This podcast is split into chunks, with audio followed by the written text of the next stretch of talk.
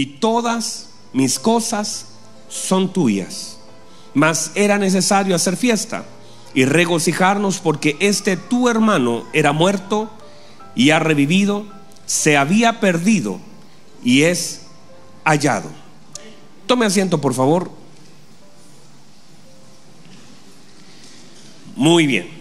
Nos quedamos entonces el día jueves en esta palabra y hemos establecido y vamos a seguir dándole secuencia a la importancia de la paternidad de nuestra vida por causa de ser lo que el Señor nos vino a manifestar, a mostrar y la importancia que tiene la revelación y trascendencia sobre nuestra vida. En la medida que nosotros entendamos paternidad y más allá de solamente un concepto y entenderlo, es recibirlo y que esa paternidad venga a desatar, a cambiarnos, a, establecernos. Paternidad da identidad. La paternidad da identidad. Toda paternidad ejerce identidad sobre sus hijos. Cuando sus hijos están buscando identidad en otro lado, quiere decir que no la han encontrado en casa. Si sus hijos están tratando de buscar una imagen fuera, es que nuestra paternidad ha sido equivocada sobre su vida. Si nuestros hijos no tienen la mayor influencia de parte de nosotros y están buscando en otro lugar, hemos fallado una tarea importante. Mire lo que dice el Salmo 128, si no me equivoco, usted me corrige si estoy mal, dice, bienaventurado el varón, perdón, Bienaventurado el hombre que teme a Jehová. Me salté al Salmo 1. Bienaventurado el hombre que qué? Que teme a Jehová y que anda en sus caminos. ¿Cierto? Dice, cuando comiere el trabajo de sus manos, bienaventurado será. Ayúdeme, usted no me está ayudando. Ni porque se lo ponen allá, que ya sé que está leyendo. Y le irá bien. Y dice, tu mujer será como una qué? una vid que lleva fruto a lo lado de tu casa, pero dice, y tus hijos. ¿Qué pasará con sus hijos? ¿Son como qué? ¿Como planta de qué? Entonces quiere decir que la impartición de la naturaleza no viene por parte de la mamá, sino viene por parte de quién? Porque estamos hablando de dos naturalezas, olivos y vid. Y dice que tus hijos son como vid, quiere decir que la paternidad ejerce y entrega todo lo que es el ADN viene por el Padre. Entonces nosotros, nuestra vida está, está otorgada toda nuestra identidad por causa del Padre. La madre es una bendición, pero nuestro ADN no viene de aquí. Nuestro ADN viene del Padre. Y por causa del Padre, entonces tomamos una identidad para que seáis como vuestro para que seáis perfecto como vuestro. Entender que entonces la identidad viene dada por quién? Por el Padre. Entonces, hemos establecido que esta paternidad es un asunto espiritual y que por supuesto hemos entendido también que esta paternidad se ha distorsionado en lo natural. No todo lo que nosotros vemos como paternidad es correcto. Y esa es una deformación y todo lo que el enemigo, míreme por favor, todo lo que el enemigo no puede detener lo intenta desviar. Todo lo que el diablo no puede detener o lo desvía o lo corrompe o lo retrasa, pero algo hace con eso. Cosa que nosotros tengamos una imagen distorsionada de lo que es la verdadera imagen de Dios. Entonces, el por supuesto, entendemos que el mismo infierno ejerce cierta paternidad. La Biblia dice, el mismo Señor Jesucristo dijo que el diablo es un padre, pero de mentira. Es un padre de mentira. No es un verdadero padre, es un padre de mentira. Tanto la mentira y él es de mentira. Pero sí hay una generación. De hecho, en lo natural usted no puede decir, yo no tengo papá. Así como en lo natural, así también en lo espiritual. Ya hemos establecido que no existe eso que yo soy el padre espiritual. No, no, no. Yo soy el padre ministerial. Puedo ser un mentor, puedo ser un ayo, puedo ser un tutor. Pero nuestra conexión y todo lo que hacemos debe conectarnos con la verdadera paternidad. Lo decía recién ministro Gerson hace unos minutos atrás. Decía que una mujer samaritana vino y lo que hizo Jesús fue conectarla con el Padre para sanarla. Y todo lo que hizo el Señor fue tratar de conectar a una generación con el Padre. No podemos hacer algo diferente a eso porque fue lo que hizo nuestro Señor. No podemos hacer a la gente dependiente de los pastores, porque sería un error. Nadie puede llevar la carga de nadie.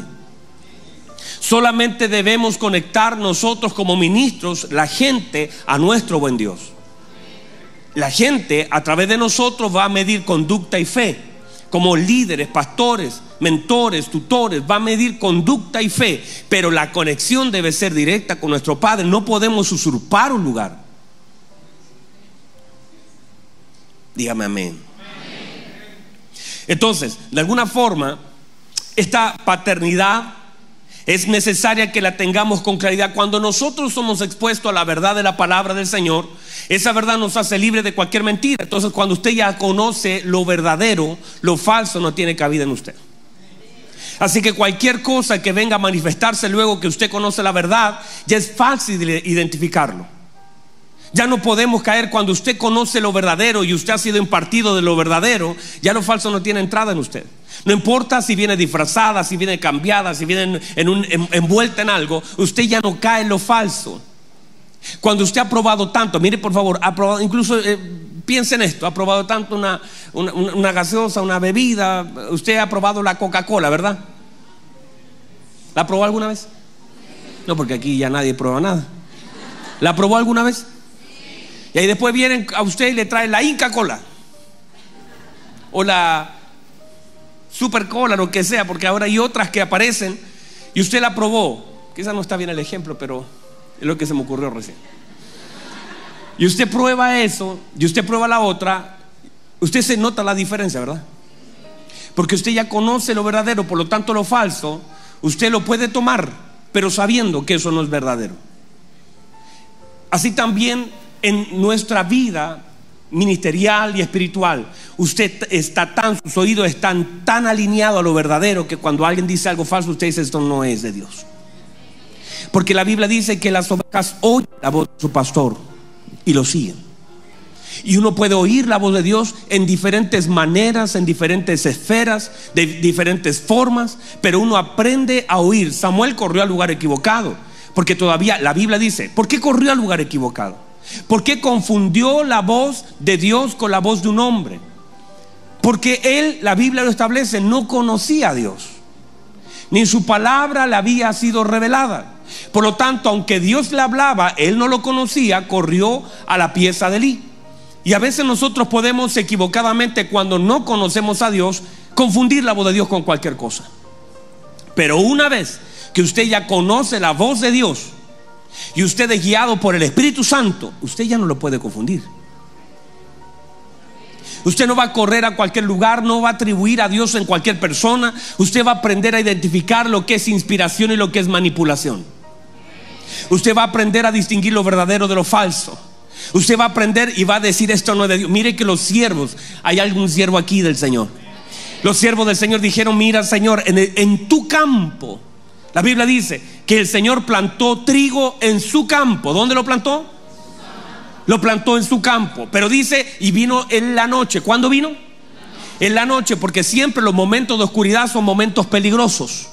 No se permita oscuridad en su vida. No se permita, habitando la luz de Cristo, es ilegal que permanezcamos en oscuridad estando en la luz de Cristo, no es legal que en nuestra vida pasemos tiempo de oscuridad sin Cristo. Y la Biblia dice que en la noche vino quién? El malo. Y dice que sembró qué cosa? Cizaña.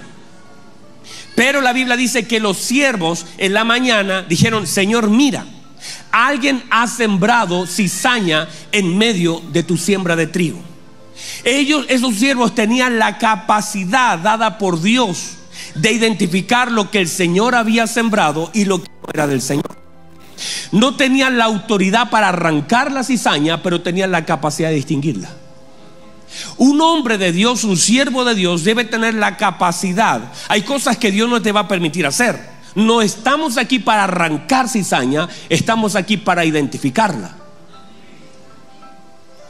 Y cuando ya la identificas, el problema está resuelto. El Señor dijo, dejen que crezcan juntamente el trigo con la cizaña. Llegará el momento en que esto será separado.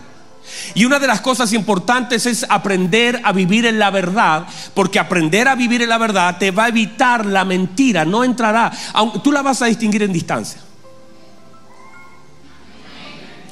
Vas a pararte en el lugar. Por eso el entrenamiento de la verdad. Eh, los, que han, los que son cajeros bancarios, los que son, los entrenan con billetes verdaderos. Y está tan el ojo, el tacto, está tan, empiezan a contar billetes verdaderos, billetes verdaderos. Y en medio de eso, pum, te ponen uno falso.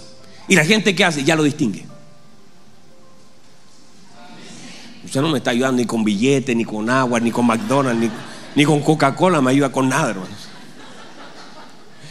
Está tan, ya está tan, ¿cómo podríamos decir? Entrenado tus sentidos. Estás tan familiarizado con la verdad que ya no puedes distinguir. O sea, ya, ya distingues con rapidez lo que es falso de lo verdadero.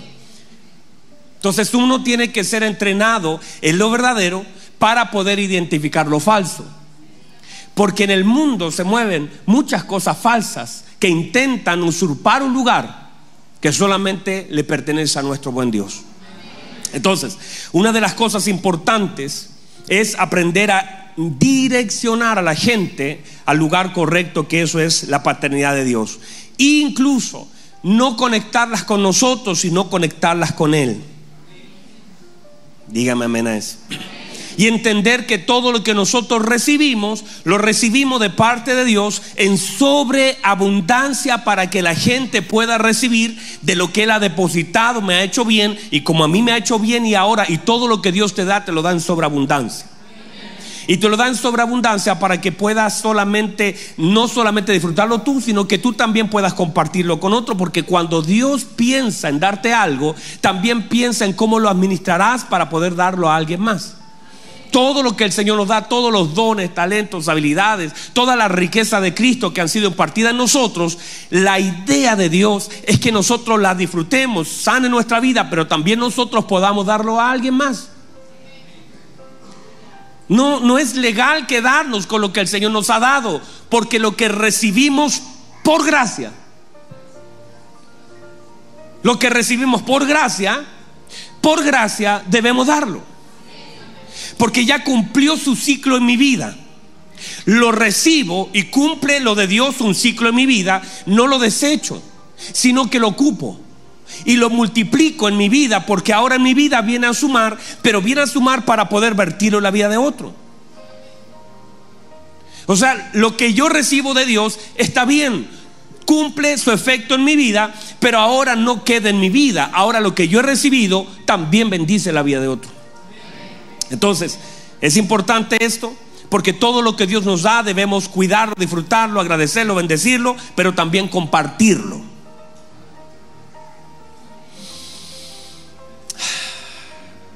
Déjenme avanzar porque ustedes con esto no van a... Estamos complicados con este tema. Y todo lo que hemos recibido de parte del Señor tiene cierta preeminencia. Mire por favor, pónganme atención. El Señor habla a través del apóstol Pablo acerca de Timoteo. Y lo que el Señor le establece, establece la primogenitura, que es donde me voy a centrar, espero estas dos reuniones. Número uno, diga conmigo primogenitura. La primogenitura es un derecho legal dado por Dios que toma autoridad sobre lo segundo.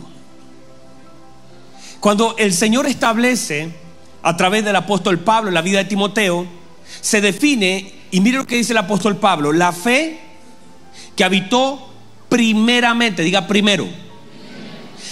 Primero habitó dónde? En tu abuela Loida. Y luego esa fe de la primogenitura bendijo y alcanzó a tu madre Eunice. Y dice, y mire lo que dice el apóstol, la palabra que usa, y estoy seguro, ¿cómo estaba el apóstol? Que también habita en ti. Por causa natural de la primogenitura de tu abuela, o sea, pude identificar lo primero. Se identifica lo primero, sé que es lo primero, quién fue la primera, y ahora eso primero que habitó, la fe, que habitó en tu abuela, por causa de ella ser la primera, ella bendijo a su madre y bendijo a su nieta, a su nieto. Y si seguimos mirando, esa fe no se desgasta. Por favor, no crea que cuando usted da, ah, pastor, pero si yo doy lo que yo tengo, hermano, se multiplica en usted. Jamás usted quedará con su mano vacía cuando usted dé. Entre más da, más se multiplica en usted para seguir dando a otros. No se queda vacío, jamás nuestras manos cuando damos lo que hemos recibido de Dios se quedan vacías. No importa cuánto cante, no importa cuánto predique, no importa cuánto dé, jamás. Usted jamás quedará sin fuerzas cuando tiene que predicarle a otros. No importa si usted tiene un don de sanidad y, lo opera en un enfermo. Hermano, siga poniendo las manos porque eso no se acaba. Los dones no se acaban, fluyen, se multiplican, crecen, se perfeccionan en la vida de aquel que los usa. Es como es como la vida de ejército de cualquier hombre que tiene un, don en, en, algún instrumento. Entre más lo usa, más se perfecciona y más se multiplica. Por lo tanto, todo lo que recibimos de Dios y lo compartimos con otro comienza a tener una multiplicación en nuestra vida. Eh, a más multiplicación, mayor perfección. Y más puedo tener yo de parte de Dios todo lo que yo lo multiplico. Ay, el Señor lo dijo así. Porque aquel que ha recibido más y lo multiplica, más se le da. Quítele, dijo el Señor, el talento a ese y déselo a quién? Al que tiene más. Porque el que tiene, aún le será añadido más. Uy, bendiga. Tome eso, porque si usted entonces entiende la importancia de multiplicar en otro lo que el Señor ha puesto en su vida, usted nunca quedará con sus manos vacías. En la medida, por eso hay gente que de pronto recibe y dice, pero recibe esto, y recibe esto, y esto, y esto. ¿Y por qué recibe? Porque lo está multiplicando porque lo está impartiendo la vida de otros. Y en la medida que yo imparta lo que Dios me ha dado a mí y que en mí ya ha hecho un efecto y que en mí ha sanado tanto, ahora yo lo puedo impartir a la vida de otros. Y Dios cuando ve que yo estoy usando, ¿para qué Dios te va a dar, te va a dar más si lo que ya te ha dado no lo usas? ¿Para qué quieres una casa más grande si la que te dio no se usa bien? ¿Para qué quieres más recursos si lo poco que tienes lo guardas para ti? No lo sabes administrar. ¿Hay, alguien aquí que entienda lo que estoy hablando? Lo que Dios te ha dado tiene su sentido cuando comienzas a ocuparlo en la vida de otros. Entienda que el Señor tiene más para ti en la medida que entiendas que lo que ya te ha dado lo puedes ocupar en la vida de otros y darlo por gracia. Y nunca quedarás con las manos vacías. Ahora, entender este concepto, ya entiendo, Timoteo, tienes esta fe por una causa de la primogenitura de tu abuelita. Míreme por favor. Si nosotros entendemos el poder de lo primero, ¿y por qué hablo de esto? Porque el problema de este pasaje es que el hijo mayor tenía un problema. El primogénito tenía un problema. No entendía lo que tenía. No sabía quién era. Pedía lo que sí tenía y reclamaba al padre y se enojó con el padre. Entonces, el problema era del primero. El segundo paga la consecuencia del primero. Ya vamos a llegar ahí. Siempre enfocamos nuestros ojos al hermano que se fue y no está mal, se fue, tomó su decisión, pero también aquí hay algo que está mal desde el primero. Y si entendemos la importancia de lo primero, por eso cuando usted pone al Señor, mire, ¿sabe lo que dice la Biblia en Colosenses y en toda la escritura? ¿Cuál es el lugar de Cristo? ¿Cuál es el lugar de Cristo? Tan desanimado y hermanos. ¿Cuál es el lugar de Cristo en la escritura? Primero, diga conmigo primero. Es primogénito, es primero. Hebreo lo establece en el lugar. Mire, no es Abraham primero. Abraham no es nuestro padre Abraham, decían los judíos. Moisés no es primero. mire, Juan dijo y lo destacó con esta claridad y dijo, el que viene después que yo es antes que yo, porque fue primero que yo. Yo nací primero, pero él es primero. Mire lo que dice Jesús. Dice, Abraham vio mi día y se gozó. Los hombres dijeron, ah, pero momentito, tú no tienes todavía ni, ni, 40 años. ¿Cómo puedes ser primero que Abraham? Porque el rollo que tenían era de posición, porque yo no entendía. Decía, tú no tienes la edad de Abraham, nuestro padre Abraham. Y Jesús dijo, yo soy antes que Abraham. Y cuando tú pones y entiendes, y él dice, yo soy primero, establece una posición Lo primero, ah, recibe esto, lo primero santifica y toma autoridad sobre todo lo restante. Y lo que dice el Señor, no, no, no es Moisés primero, yo soy primero. No es Abraham primero, yo soy primero. Y Hebreos comienza a destacar y a establecer que el Señor es primero, que el, el, Señor es lo más importante, que el Señor es lo más glorioso, que no existe mejor pacto que este pacto, que aunque salió después es el primero, toma autoridad por causa de la gloria que hay en él. Y cuando tú entiendes que la escritura colosense dice, Él es el primogénito del Padre, es el principio. Y cuando lo toma Apocalipsis, dice, Él es el alfa, Él es la omega, es el primero y es el último. Y entiendes el poder de la primogenitura, ¿por qué si toda la escritura lo pone de primero, nosotros lo ponemos al final? El reino y todo lo que es el reino de los cielos el reino de Dios se establece con un principio. Cristo, cabeza, primero. Y por eso el reino funciona porque Cristo es cabeza y es primero. Y Cristo bendice todo lo que está abajo. Buscad primeramente. Si buscan lo primero por causa de lo primero, todo lo restante será y lo restante añadido ya está santificado por lo primero. Y cuando tú pones en tu vida a Cristo en el lugar que Él merece y debe estar, por causa de la posición que le das a Cristo, tu vida, tus hijos y todo lo que está en, ti es santificado por causa de lo primero que está en tu vida. Cristo, lo primero de mi vida. No es lo último, no es lo segundo, es lo primero, es el primogénito.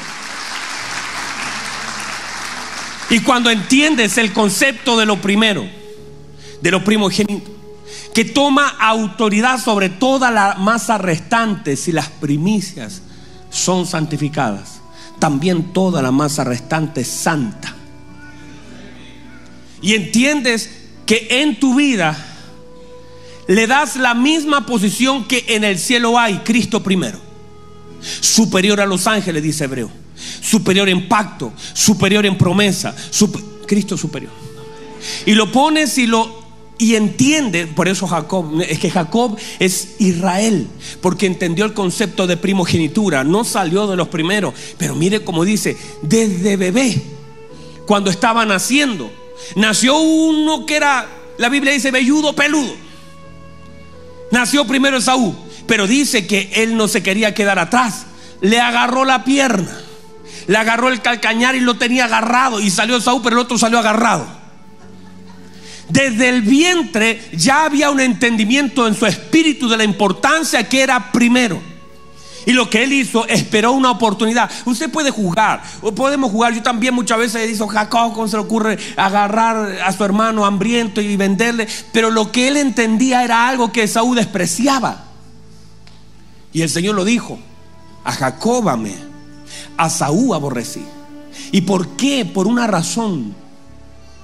Porque menospreció la posición que Dios le había dado que dijo, bueno, ¿para qué me ha de servir la primogenitura? Nunca entendió lo que era primogenitura. Nunca supo lo que era ser primero y la vendió por un plato de lentejas. Y ahí eh, estaba, mire, Jacob aprendió a cocinar para tomar posesión de algo. Porque él quería. Él estaba detrás de algo que nosotros no buscamos, pero se nos dio y se nos otorgó. Jacob peleó en Peniel con un ángel. A su hermano se puso pelos por todos lados y fue donde su padre recibió. Él buscó por todos lados algo que nosotros no buscamos, que se nos fue otorgado por gracia, que fue la bendición del Padre sobre nuestra vida por causa de lo primero. Jacob peleó la bendición. Jacob fue, engañó, ponía las ovejitas delante de unos palos para que todo un tema que uno dice, santo Dios, usted lee la historia y él todo el tiempo estuvo buscando algo. Porque sabía era un reflejo, era una imagen de querer alcanzar algo, de entender algo, que había una bendición que él necesitaba para hacer algo en la tierra, entender la primogenitura, comprársela a su hermano, decir yo no salí de los primeros, pero me la puedo comprar, esto debe tener un precio, ir detrás de un ángel, agarrarlo, decir yo no te suelto, el ángel lo agarraba a palo, dice la Biblia, suelta, le empezó a pegar para abajo, le sacó eh, aquí la cadera, quedó cojo, pero quedó cojo bendecido. Y él quería más. Hacía votos, agarraba aceite, lo ungía la piedra. Él estaba, él estaba desesperado por algo que él trató de conseguir toda la vida. Él no salió de primero, pero dijo, tengo que alcanzar, tengo que lograr. Era tanto un deseo interno de tener bendición, de tener favor, de, de estar ahí de los primeros. En el caso de nosotros no peleamos eso, ni cocinamos, ni, pusimos ahí ovejitas en un río, ni tuvimos que pelear con un ángel, no andamos cojos. Nosotros se nos otorgó por gracia. A usted y a mí. No tenemos que pelear algo que se nos otorgó por gracia. Que por causa de lo primero, yo recibo la bendición de lo primero por causa de Cristo.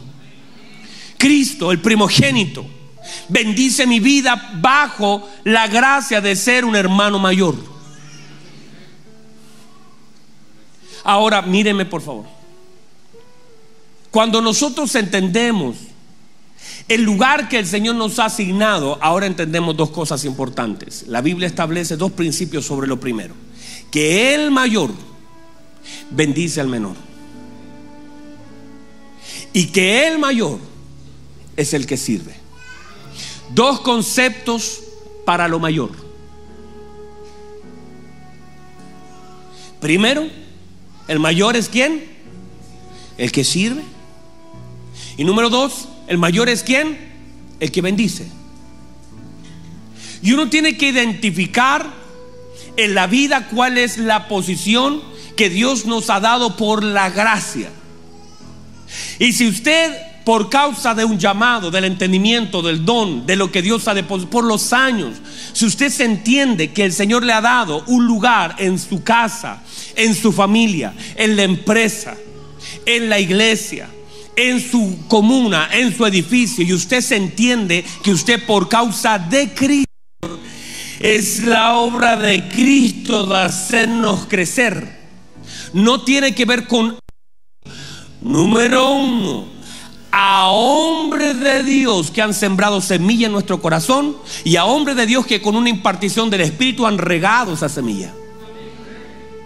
Y el crecimiento no lo podemos violentar, donde un hombre no se puede meter es en el crecimiento porque eso lo da Dios. Pero esta tierra es expuesta a la semilla. Esta tierra es expuesta al agua, a hombres que, que Dios ha puesto en mi camino para que rieguen lo que Dios ha depositado en mí. Y por esa causa yo comienzo a crecer por causa de Cristo y esa estatura me da un lugar en el reino. Y en la medida que yo vaya creciendo, mi crecimiento tiene dos responsabilidades delante del Padre. Número uno, mi crecimiento por causa de yo crecer debo bendecir a lo menor. Y por causa de yo crecer, yo debo servir a lo menor. ¿Y no es, no es así lo natural también? No es así que de pronto, ayer mismo yo le dije a mi hijo, hijo, tráigame un vaso con agua y sírvela a su hermano. Hijo, usted, ¿por qué? Porque el mayor debe servir al menor. El mayor, por eso usted no puede reclamar cuando le toca servir. Porque está indicando que usted, por una gracia de Dios, ha crecido el servicio manifiesta mi madurez.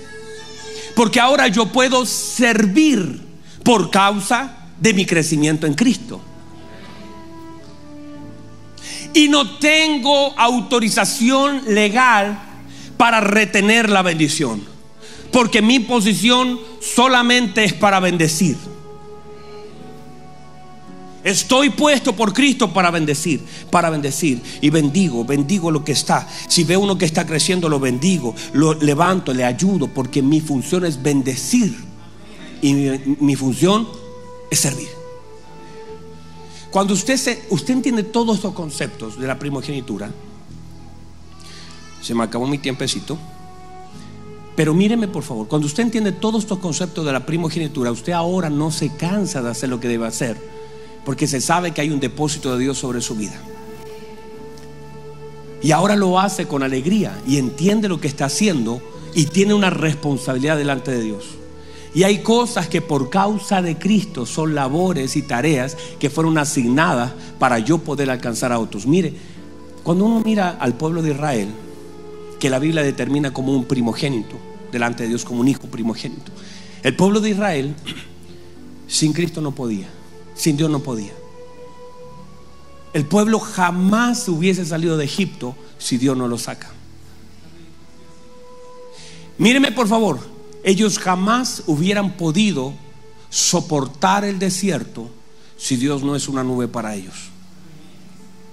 Un día que Dios le fallara y ellos morían en el desierto. Un día. Un día que la roca no brotara agua, ellos morían de sed. Un día que la nube no estuviera allí, morían de calor. Un día que no hubiera maná, morían de hambre. Lo que el Señor les enseñó a su pueblo en el desierto entonces es una dependencia y confianza absoluta en lo que significaba Dios para ellos. Pónganse en pie, mírenme por favor.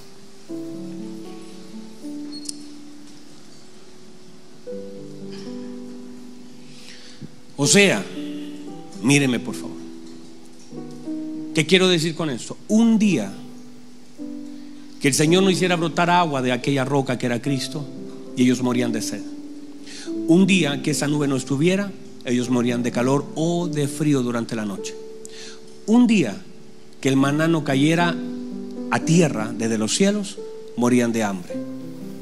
En 40 años, si ellos solamente un día el Señor dejaba de ser un padre para ellos como cobertura y provisión y cada uno de esos elementos que le he nombrado son parte de lo que el Señor fue como padre para ellos. Un padre lo cubrió, porque un padre cubre a su hijo. Él fue la nube y el Señor se manifiesta en forma de nube cubriendo. El Señor fue para ellos una roca, el Señor fue para ellos una provisión, comida. Lo que el Señor estaba diciendo es, un día que yo no esté con ustedes y ustedes no pueden sobrevivir. Fue exactamente lo que el Señor le dijo a sus discípulos, sin mí, sin mí nada, sin mí nada, no pueden. Cuando tú vives y te entiendes que estás en esta vida como en un desierto, tú entiendes lo que dijo David y entiendes lo que dijo Pedro. Señor, ¿dónde vamos a ir? ¿A dónde vamos? No, podemos. David dijo, ¿a dónde iré? Pedro dijo, ¿a quién iré? Ni dónde ni a quién. Si tú entiendes quién es Dios para ti, sabes que si un día algo te faltara, si un día Dios te fallara, tú no podrías ni siquiera levantarte de esa cama. Tu cuerpo no tendría fuerzas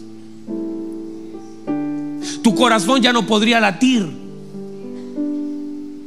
Si Dios un día se olvidara de ti, tú no estarías parado aquí delante de este lugar. Y si estás parado, entonces puedes entender que estar en pie es una obra de gracia de Dios sobre tu vida, porque Dios todavía está como una nube sobre ti. Dios todavía está como una roca que camina contigo que Dios todavía es tu maná en medio del desierto, que tu provisión sigue siendo Dios, que Él no te ha faltado. Puedes ser inconsciente de eso, pero si puedes ver la mano de Dios porque tú puedes reconocer o no la nube, tú puedes reconocer o no la roca, pero bebes de ella, comes, te cubre esa nube hermosa. Y lo que Dios está queriendo decirte, yo soy tu provisión en este camino. Yo soy el primogénito de tu vida. Yo debo ser lo primero. Si me pones en el lugar correcto, Si en tu vida yo soy lo que soy en la escritura, en el cielo y en todo el universo, y me pones de primero, todo lo demás será bendecido porque me ubicas en la posición correcta. No voy a mirar, como dijo Caleb, los gigantes. Yo no voy a enfocarme en eso porque eso es lo segundo. Yo voy a enfocarme en lo que Dios ha dicho. Yo voy a tomar lo que Dios prometió. Yo tengo mis ojos puestos en lo que Dios ha dicho. No voy a cuestionar a Dios. Yo voy a obedecer a Dios. Yo voy a amar a Dios. Yo voy a servir a Dios. Dios lo ha dicho y Él ha entregado esta tierra. Esa tierra y ese monte es mío. Pone a Dios en el lugar correcto. Pone a tu padre en el lugar correcto. No busques la paternidad en el lugar incorrecto. No trate de decir dónde estás porque cuando tú entiendes la paternidad, sabes que no estarías en pie si no fuera por la gracia de esa nube que te ha cubierto, que es ese maná que te ha alimentado, que es esa roca que ha fluido con agua para ti. No podemos equivocarnos en la forma de vivir la vida que Dios nos ha dado. El apóstol Pablo dice, yo he aprendido a vivir, he aprendido a contentarme, he aprendido a vivir, he aprendido a. Él ha aprendido, la vida es un aprendizaje. Y debemos aprender a vivir la vida que Dios nos ha dado. Poner a nuestro Padre en el lugar correcto. Dejar de cuestionar, dejar de criticar, dejar de, de, justificar incluso lo que no recibimos.